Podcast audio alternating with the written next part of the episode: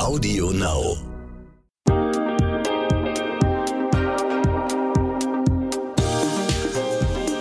Herzlich willkommen zu einer neuen Folge von What the Finance. Ich bin eure Host Sabrina Markgraf und ich freue mich, dass ihr wieder mit dabei seid. Mit unserem Podcast wollen wir ja vermehrt Frauen erreichen und daran bestärken, ihre Finanzen selbst in die Hand zu nehmen. Beim Thema finanzielle Unabhängigkeit denke ich oft an das Gender Pay Gap. Also Frauen arbeiten seltener in Führungspositionen und werden schlechter bezahlt. Hallo Sabrina, ja, es ist nicht einmal jede dritte Stelle in den Führungsetagen mit einer Frau besetzt. Der Wahnsinn. Dabei sind diese Frauen ja da. Etwas mehr als die Hälfte der Studierenden ist weiblich und das gilt auch für die Absolventinnen. Da stellt sich doch die Frage, wo bleiben diese Frauen zwischendurch? Wollen oder können sie nicht bis an die Spitze eines Unternehmens? Dieses Thema ist so wichtig wie umfangreich und deshalb widmen wir ihm eine Doppelfolge. Diesmal spreche ich mit Michaela Jaab. Sie hat viele Jahre Erfahrung in der Organisations- und Personalentwicklung. Sie arbeitet bei Hayes, das ist eine Personalberatung, die spezialisiert ist auf das Rekrutieren von Fach- und Führungskräften. Und bei Hayes ist sie Head of Diversity and Inclusion. Und ich sage herzlich willkommen, Michaela. Herzlichen Dank für die Einladung, Sabrina. Was verbirgt sich hinter dem Begriff Head of Diversity and Inclusion? Als ähm, Head of Diversity and Inclusion bin ich für alle Maßnahmen zuständig, die sich rund um das Thema Vielfalt und Chancengerechtigkeit ansiedeln. Also für die ganz grundlegende strategische Ausrichtung und natürlich Themen wie ähm, Gender, sexuelle Orientierung, Menschen mit Behinderung, ethnische Herkunft und alle anderen. Äh, Elternschaft ist auch ein wichtiges Thema bei uns. Soziale Herkunft ist jetzt ein ganz neues Thema, mit dem wir uns beschäftigen. Und Ziel ist, dass jeder sowohl in unserem Unternehmen als auch in den Unternehmen, an die wir Menschen vermitteln, ähnliche, gleiche Chancen hat, um eine Karriere zu verfolgen. Klingt nach einem tollen Ansatz und vor allem nach einem großartigen Ziel. Und ich gehe davon aus, dass das noch ein bisschen dauert, bis das erreicht wird, dass Chancengleichheit besteht. Deshalb sprechen wir jetzt darüber. Lass uns mal damit beginnen mit dem Thema, wenn wir über Frauen und Karriere sprechen. Genau darum geht es ja jetzt. Was ist denn eigentlich eine Karriere? Ist das ein großartiger Jobtitel? Ist es viel Geld verdienen? Ist es viel Verantwortung haben? Oder ist es dieses klassische Work hard, play hard, sich beweisen, ich kann das? Oder ist es eher die Work-Life-Balance? Ich kann mir Freiheiten rausnehmen. Ich glaube, der Begriff hat sich total individualisiert die letzten Jahre. Also ich glaube, die alte Definition, die man kennt zum Thema Karriere, ist so die klassische Kaminkarriere. Ich steige nach der Ausbildung oder nach dem Studium in ein Unternehmen möglichst groß ein und da äh, steige ich Stufe für Stufe auf. Aber heute sind Unternehmen viel komplexer und ich glaube, die Ziele sind ja auch sehr individuell und unterschiedlich. Es gibt Fach- und Führungskarrieren heute, es gibt ProjektleiterInnen, die riesengroße Projekte leiten und damit eine Riesenverantwortung haben, obwohl sie vielleicht nicht hierarchisch für einzelne Menschen zuständig sind. Man hört immer oder sieht äh, Menschen, die diese vermeintliche Karriere auch ganz äh, hinter sich lassen und sagen, nee, mein, mein Purpose, mein Ziel liegt eher darin zu gründen und was ganz anderes zu machen, um mich da zu verwirklichen. Insofern muss das, glaube ich, jeder für sich entscheiden, wie er oder sie Karriere definiert. Entscheidend für mich ist, dass auch Frauen die Freiheit haben, das zu entscheiden und mhm. nicht durch äußere Umstände Leitplanken haben, die sie einengen in diesen Entscheidungen. Genau, dass ich die Wahlfreiheit habe. Wie ist es denn um die Chancengleichheit bestellt? Was sind denn die Leitplanken, die nach wie vor da sind? Das ist eine große Frage. Ähm, wie ist es um die Chancengleichheit bestellt? Äh, es gab gerade diese Woche ähm, eine neue Studie vom Weltwirtschaftsforum.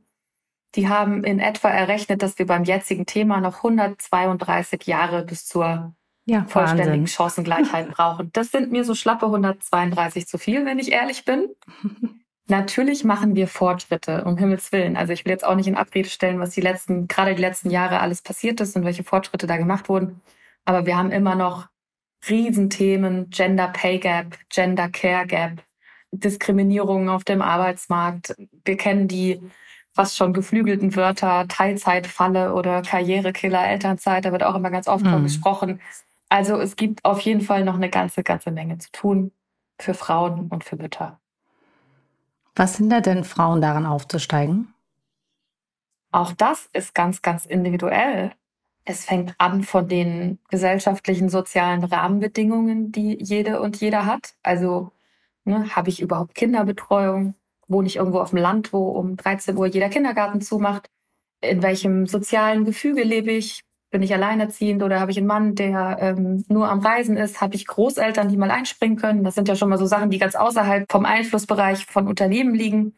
In Unternehmen oder auch auf dem Arbeitsmarkt ähm, gibt es immer noch ich sag mal, Vorbehalte, Frauen werden schwanger, fallen eher aus, sind dann mit den kranken Kindern zu Hause, die üblichen hm. Klischees. Mhm. Also wenn ich als Manager oder Managerin die Wahl habe, gleich qualifiziert Mann oder Frau im Alter um die 30 einzustellen, was ist denn dann meine sichere Bank? Vermeintlich der Mann, obwohl die viel häufiger wechseln am Ende. Aber das sind immer noch so Stereotype, die im Hirn sind. Dann ich hatte es vorhin angesprochen, ähm, viele, viele Frauen in Deutschland arbeiten Teilzeit nach der Elternzeit. Da bewegt sich die Karriere deutlich langsamer vorwärts. Wie wird die Elternzeit im Unternehmen gemanagt? Ähm, Komme ich zurück in meine Position oder fange ich wieder von vorne an? Und darüber könnte ich jetzt noch eine Stunde reden. Ähm, also mhm. da gibt es strukturelle Hindernisse, gesellschaftliche Themen, soziale mhm. Themen, Ehegattensplitting, um nur noch ein Stichwort mehr äh, zu nennen, die, die ja auch viele Frauen einfach finanziell ähm, davon abhalten, wieder Vollzeit oder Vollzeitnah zurückzugehen. All das liegt noch im Argen. Welchen Vorteil hat es denn für einen Arbeitgeber, eine junge Frau, die vielleicht noch nicht Mutter ist und auch nicht sagen möchte, ob sie mal Kinder plant oder nicht, einzustellen? ich weiß gar nicht, ob es die Frage nach dem Vorteil ist. Es ist nur, also es gibt aus meiner Sicht nicht die Frage nach dem Nachteil. Also wir sollten ja, mhm. wenn wir über Rekrutierung, Einstellung sprechen, uns fragen, welche Kompetenzen passen am besten auf die Stelle, wer kann uns da am meisten voranbringen und all das andere, was ich vorher erzählt habe, sollte da ja überhaupt keinen Einfluss drauf haben. Ähm, Insgesamt, klar, also es gibt unfassbar viele Erkenntnisse darüber, dass diversere Teams innovativer sind, entscheidungsfreudiger sind, ähm, bessere Diskussionskultur haben, wenn man mehrere Perspektiven drin hat. Also macht es auf jeden Fall Sinn, Mixed-Teams zu haben. Und äh, wenn man, wenn man bereits viele Männer zum Beispiel in Führungsstrukturen hat, da eine Frau zu holen, ähm, um auch die ganze Diskussionskultur ein bisschen zu verändern. Hm. Und dann ist, glaube ich, dieses vermeintliche Ausfallrisiko hinfällig, wenn man darüber nachdenkt, dass zum Beispiel Frauen, die in Teilzeit oder in Elternzeit arbeiten, sehr, sehr viel loyaler sind und sehr, sehr seltener, viel seltener wechseln als Männer, die eher, ähm, ich sag mal, den nächsten paar tausend Euro, die noch woanders zu verdienen sind, als oft auch in ihrer Rolle als Alleinverdiener hinterhereilen. Das ist ja auch nicht für jeden Mann ein schönes Gefühl, diesen Druck zu haben, um das mal auch zu sagen. Ähm, mhm. Die sind aber oft sehr viel schneller weg währenddessen man natürlich auf jemanden, der langfristig seine Balance und seine Jobheimat im Unternehmen gefunden hat, davon viel, viel länger profitiert.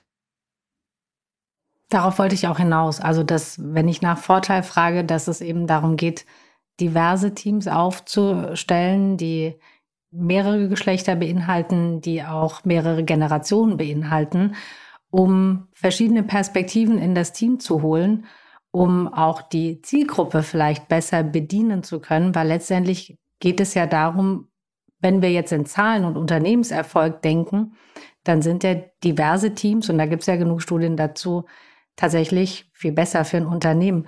Warum kommt das aber bei den Unternehmen selber noch nicht so an? Ja. Die Entwicklung ist ja sehr langsam, wenn man sich einfach die Zahl der Frauen in Führungspositionen anschaut, weil jede Statistik spricht ja dafür, dass jetzt alle Frauen eingestellt werden, die es da auf dem Arbeitsmarkt gibt, um die Teams diverser aufzustellen. Ja, das ist so dieser, dieser Gap zwischen Verstehen und Handeln. Ne? Also ich glaube, die Erkenntnis ist überall durchgedrungen inzwischen. Also das wird ja auch sehr häufig ähm, wiederholt und ist sehr präsent ähm, auf allen Kanälen. Mhm. Aber dann im Einzelfall, in der Hektik des Alltags, unter Entscheidungsdruck, Entscheidungen anders zu fällen, ist menschlich auch echt nicht so leicht. Also das ist ja nichts, wo ja. man irgendwie Schnipp macht und dann, ah, jetzt mache ich das alles anders. Und das sind ja Verhaltensweisen und Präferenzen. Wen halte ich für besser geeignet für eine Position? Die, die erfolgreiche Manager über viele, viele Jahre und Managerinnen auch natürlich über viele, viele Jahre sich angeeignet haben, damit auch erfolgreich waren. Und es ist zäh, das zu verändern. Da hilft nur, steter Tropfen hüllt den Stein und, und, und dran zu bleiben. Mhm. Und hoffentlich irgendwann so eine kritische Masse zu erreichen derer, die das geschafft haben, die dann nochmal einen viel größeren Impact haben als, als die, die da jetzt schon aktiv sind. Hat vielleicht auch was mit Netzwerken zu tun, darüber sprechen wir gleich noch. Aber wenn ich jetzt über das Thema nachdenke, und du hast es auch gesagt, da ist gerade so viel in Bewegung. Und was ich von meinen Freunden höre, dass sie sagen, oh, als Frau hast du momentan viel größere Chancen, einen Job zu bekommen, weil Unternehmen Frauen einstellen wollen. Ist das denn so? Haben Frauen im Moment einfach großartige Chancen, tolle Jobs zu ergattern am Arbeitsmarkt? Bestimmt, aber ich glaube, das äh, reduziert sich ja auf, auf, auf, auf eine gewisse Elite, wenn wir jetzt über ähm, hohe Führungspositionen sprechen, wo ganz aktiv Frauen gesucht werden. Mhm.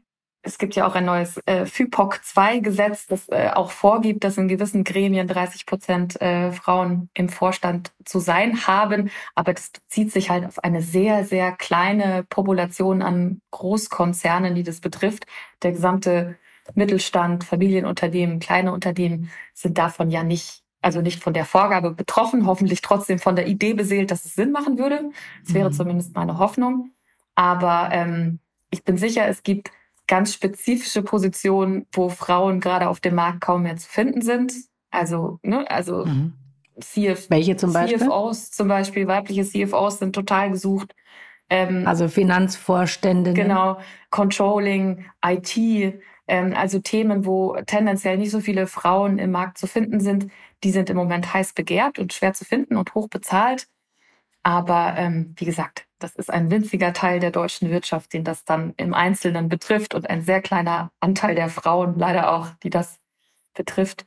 Ähm, für alle anderen dürfte sich das Blatt auch ein bisschen verbessert haben, aber ich glaube nicht, dass das jetzt einen himmelweiten Unterschied macht. In welchem Umfeld leben denn Frauen im Moment in der Berufswelt? An welchen Hürden scheitern die meisten? Ich höre mal das Stichwort gläserne Decke. Gibt es sowas immer noch? Ja, ja, klar. Also e-, egal bei welchem Unternehmen, oder ich meine, es mag einzelne super Ausnahmen geben, aber wenn man sich die, die äh, Geschlechtsverteilung auf den verschiedenen Ebenen anschaut äh, in Unternehmen, also auf den Hierarchieleveln, dann findet man in quasi jedem Unternehmen eine Ebene, ab der das Verhältnis total kippt. Mhm. Und das sind teilweise die schon erwähnten äh, Themen. Traue ich es Frauen zu? Traue ich es Müttern zu? Ähm, traue ich das jemandem Teilzeit zu? Traut sich die Frau das selber zu? Also auch ganz Wollte ich gerade sagen, traue ich mir das selber zu? genau, traue ich mir das selber zu? Traue ich mir wirklich diesen nächsten Schritt zu, der dann auch bedeutet, weniger zu Hause zu sein, gegebenenfalls, äh, Vollzeit wieder mhm. zu arbeiten oder ansonsten irgendwie abgeben zu müssen zu Hause. Will ich das überhaupt? Sind das meine Prioritäten?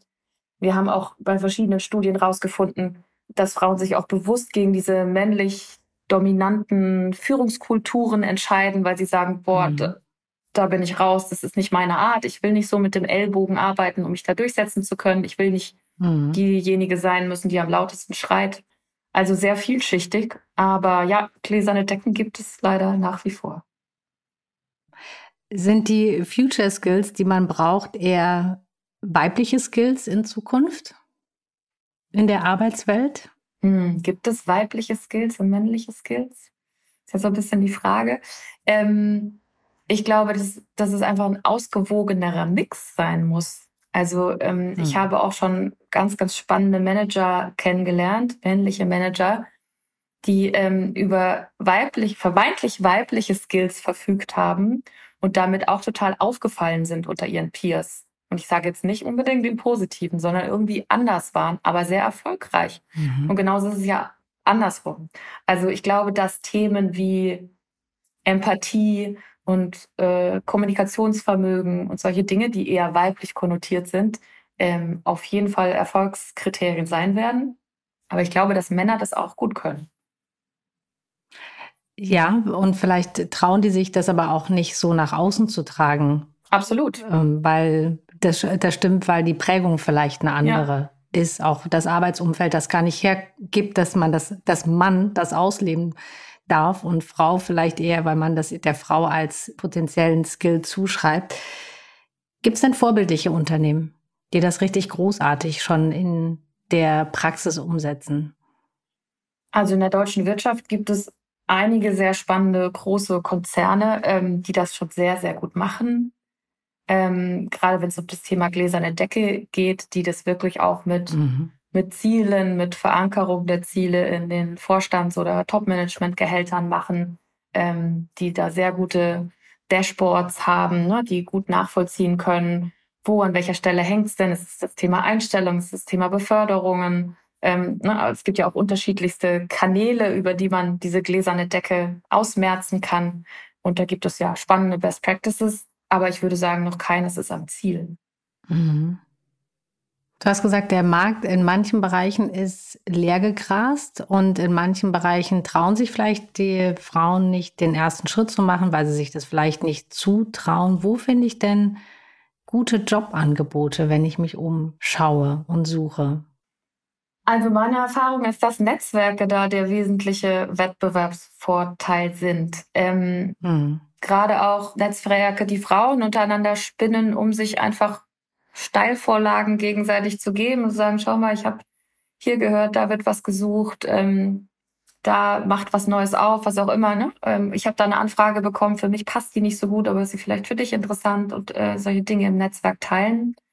Ansonsten jetzt mal aus der Personalberatungsperspektive meines Unternehmens Haze sind die Kanäle total vielfältig geworden. Also früher tatsächlich ne, hat man eine Stellenanzeige, im Ende noch eine Zeitung ähm, gehabt. Heute reden wir über Recruiting, über TikTok äh, und alle möglichen sozialen Medien. Ja. Wir reden darüber, zu den Menschen ähm, direkt hinzukommen, finden und binden, sie die ganze Zeit quasi in ihrer Karriere schon zu begleiten, um dann den richtigen Zeitpunkt zu finden, wo ein Wechsel sinnvoll ist. Also das wird sehr, sehr viel individueller und selbst die klassische Stellenplattform, ähm, klar gibt es die immer noch, aber es gibt spezifische Plattformen für Menschen aus der LGBT-Community. Es gibt spezifische Plattformen für ähm, Eltern, die nach der Elternzeit zurück in den Arbeitsmarkt einsteigen wollen. Ah, okay. Also man kann auch sehr gezielt nach seinen Bedarfen oder auch nach der Kultur, die man sucht, wenn man einsteigen möchte oder mhm. sich weiterentwickeln, ähm, suchen. Ich finde, Netzwerken ist für mich persönlich so ein ganz großer Begriff, weil ich verstehe, Netzwerken ist wichtig, auch für eine Karriere und eine Wahlfreiheit. Gleichzeitig finde ich es gar nicht so leicht, irgendwo anzufangen. Wie fange ich denn an zu netzwerken? Ich kann in meinem Freundeskreis erstmal anfangen und sagen, das sind meine Fähigkeiten und ich bin auf der Suche. Da komme ich ja manchmal schon ein Stück weit. Aber da gibt es dann auch schnell eine Begrenzung, über die ich nicht drüber komme. Und die Frage ist auch, will ich in einem Unternehmen arbeiten, wo vielleicht eine Bekannte oder ein Bekannter schon beschäftigt ist? Wie fange ich an zu netzwerken?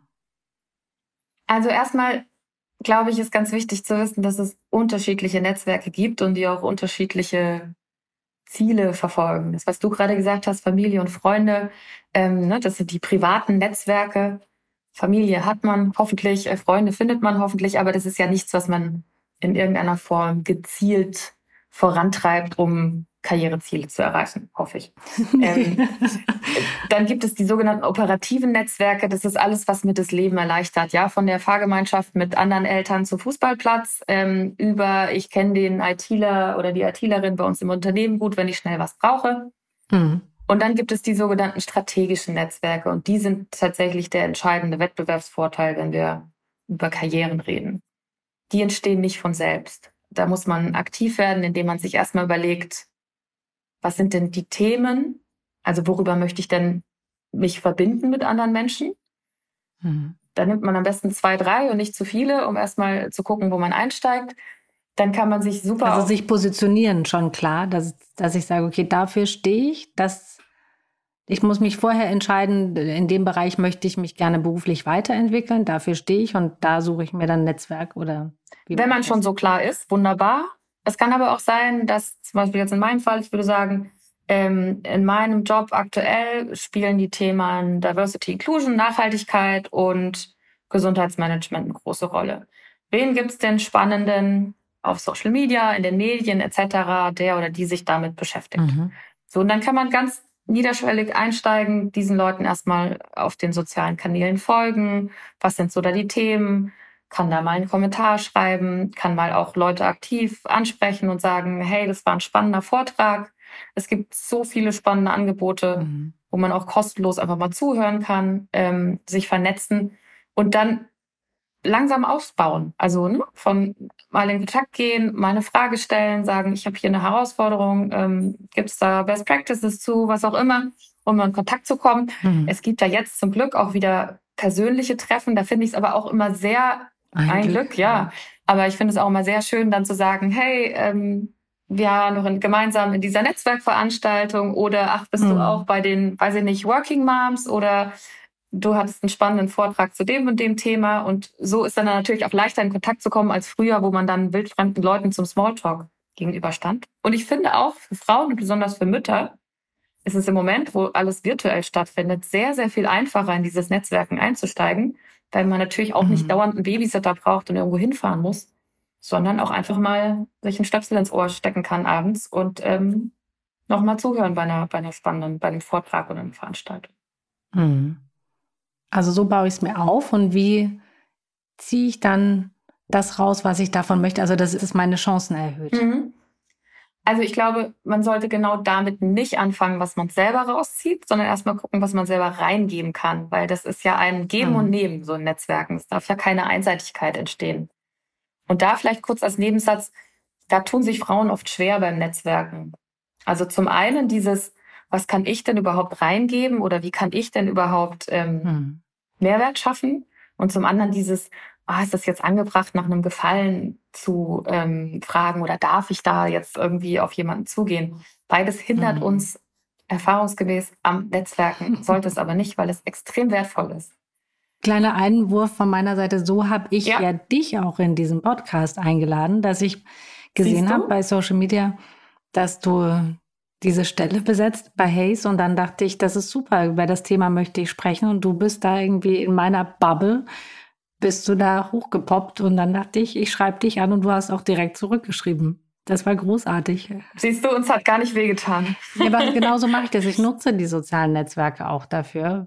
Und das ist genau dieser Weg, den du beschrieben hast, dass ich geschaut habe, okay, ich suche jemanden, zu diesem Thema, den ich gerne einladen möchte und sehe dann auch, welche Vielfalt es gibt, wie viele großartige Expertinnen und Experten es dann in diesem Fachbereich gibt, die ich, mit denen ich mich vernetzen kann. Und manche schreiben auch nicht zurück und das ist auch völlig okay, weil man kennt es ja von sich selbst nicht. Man hat einfach nicht immer die Kapazität.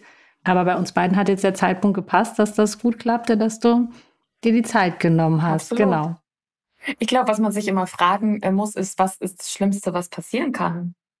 Nichts eigentlich. Also, ne, so wie mhm. du sagst. Also, das Schlimmste wäre jetzt gewesen, dass mir deine Mail oder dir irgendeine Mail von jemand, der dich kontaktiert, äh, durchrutscht und äh, du es nicht schaffst genau. zu antworten. Gut. Es mhm. gibt größere Dramen auf der Welt. Insofern, ähm, ich glaube, dieser ja, Sprung über den eigenen Schatten ist, ist echt entscheidend, um da ins Doing zu kommen. Und dann kann man ja auch eigene Netzwerke gründen. Also ich hatte zu Beginn meiner Diversity Inclusion Tätigkeit, wo ich wirklich noch so ein bisschen orientierungslos war. Es gab die ganzen Großkonzerne, wo alles schon picture perfect aussah und es mhm. gab uns, wo wir noch gar nicht wussten, in welche Richtung soll das jetzt gehen. Und da habe ich zwei Gleichgesinnte kennengelernt auf einer Konferenz. Ähm, und dann haben wir gesagt, das hilft uns so viel, uns auszutauschen. Lass doch mal schauen, wen wir noch finden in anderen Unternehmen. Und dann haben wir so ein eigenes Peer-to-Peer-Coaching-Netzwerk äh, aufgebaut, wo wir am Ende 20 Diversity-Verantwortliche von unterschiedlichsten Unternehmen waren. Ähm, und jeder durfte immer eine Herausforderung mitbringen und sagen, das ist gerade ein Thema, komme ich nicht weiter. Und 19 andere haben geholfen, das zu lösen. Und auch das hat uns natürlich total verbunden. Und alle waren total offen dafür und haben gesagt, ach super, sowas habe ich schon lange gesucht äh, was, wo man einfach mal unter Gleichgesinnten diskutieren kann. Und das meine ich, dass man was rauszieht. Ich finde, das ist was, was total belebt und mich immer weiterbringt durch den Austausch mit anderen und wie du sagst, durch die, durch die digitale Welt, durch Covid. Ich würde auch lieber Menschen persönlich treffen, aber digital geht es halt leichter, wenn man noch die Kinder im Nebenzimmer sitzen hat und weiß, okay, ich, ich habe jetzt eine halbe Stunde, aber es ist mir wichtig. Genau. Ja, genau. Genau, und das ist, du fragtest ja eingangs, ne? Also wie, wie ziehe ich da was raus aus dem Netzwerk? Ich glaube, man gibt erstmal was rein, um dann irgendwann mhm. was rausziehen zu können. Genau, und äh, das ist überhaupt nicht planbar. Ich glaube, das ist ja das Schöne an einem Netzwerk, dass ich erstmal mich mit ganz vielen tollen anderen Menschen verbinde, mit denen ich irgendeine Ebene habe, auf der ich mit ihnen kommunizieren kann, wo wir ein gleiches Interesse haben oder ein gleiches Geschäftsinteresse. Und es ergeben sich ja häufig die ungewöhnlichsten Konstellationen und Chancen dann daraus. Die sind überhaupt nicht planbar. Ich glaube, das macht eben Netzwerk aus. Man kann das nicht wirklich planen, was man dann letztendlich herausbekommt. Ist das Netzwerk das heute, was früher so diese Blindbewerbung, diese Spontanbewerbung war? Nein, das würde ich nicht sagen. Ich glaube, dass es schon gezielter aufgebaut werden muss. Ne? Also du sagtest mhm. ja, man kann nicht planen, was aus einem Netzwerk mhm. rauskommt, absolut, aber man kann schon planen, mit wem, zu welchen Themen, in welcher Intensität man sich vernetzen will und wo sich dann vielleicht Chancen ergeben können. Und man kann ja auch quasi aktiv nach Chancen fragen. Ja. Das wäre jetzt eher die Blindbewerbung, genau. Aber ähm, ganz, ganz so blind finde ich das Netzwerken nicht, wie, die, äh, wie das. Braucht man heute gar keine Bewerbungen mehr? Läuft die Jobauswahl, die Bewerberauswahl, läuft es über ein Netzwerk? Ist es deshalb so wichtig? Also ich kann aus der Erfahrung unseres Unternehmens sagen, dass unser erfolgreichster Recruiting-Kanal, und zwar mit deutlichem Vorsprung, die Empfehlungen hm. von Mitarbeitenden für neue Mitarbeitende sind. Also hm. nagel mich nicht auf Zahlen fest. Ich glaube, 35 Prozent unserer Neuanstellungen sind Menschen, die unsere jetzigen Mitarbeitenden uns empfehlen, dass sie bei uns arbeiten. Also das ist schon mal, hm. glaube ich, deutliches Zeichen für das Thema ähm, Netzwerk. Aber auch da, ich, ne, man muss sich ja immer die gesamte Wirtschaft angucken. Also als Erzieherin bei der Stadt oder Busfahrer oder wo auch immer wirst du immer noch eine relativ einfache Bewerbung schreiben müssen. Ich glaube, dass sich so Dinge wie ähm, Motivationsschreiben und äh, das Anschreiben hoffentlich bald selbst überlebt haben. Ich glaube, dass sehr viel mehr das persönliche Kennenlernen eine Rolle spielt. Also wir sprechen ja auch ganz viel mhm. von nicht-linearen Lebensläufen, die früher wahrscheinlich direkt aussortiert worden wären, wo wir heute gucken, ist es denn entscheidend, was er oder sie jetzt früher gemacht hat, oder ist es entscheidend, ob sie Feuer oder er Feuer hat für das Thema und ich mir vorstellen kann, dass er oder sie das lernen kann? Also da tut sich, glaube ich, einiges. Ja, es wird ganz anders ähm, bewertet. Ja. Genau, aber in den höheren Positionen von Fach- und Führungskräften spielen Netzwerke tatsächlich inzwischen eine, eine sehr, sehr große Rolle. Und vielleicht noch zum Ergänzen, Netzwerke spielen auch insofern eine sehr, sehr hohe Rolle, dass es einem natürlich auch Alternativen bietet. Mhm und dadurch eine ganz andere Verhandlungsposition.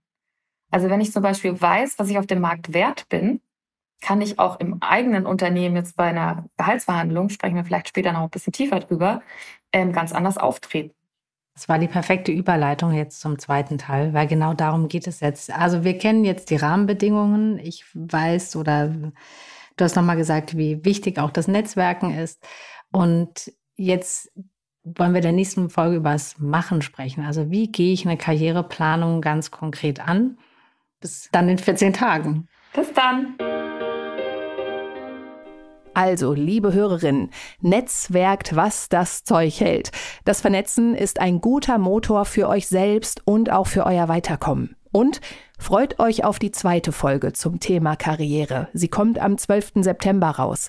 Abonniert dazu gerne unseren Podcast, dann verpasst ihr keine Folge und lasst uns auch gerne eine Bewertung da. Bis dann. Tschüss.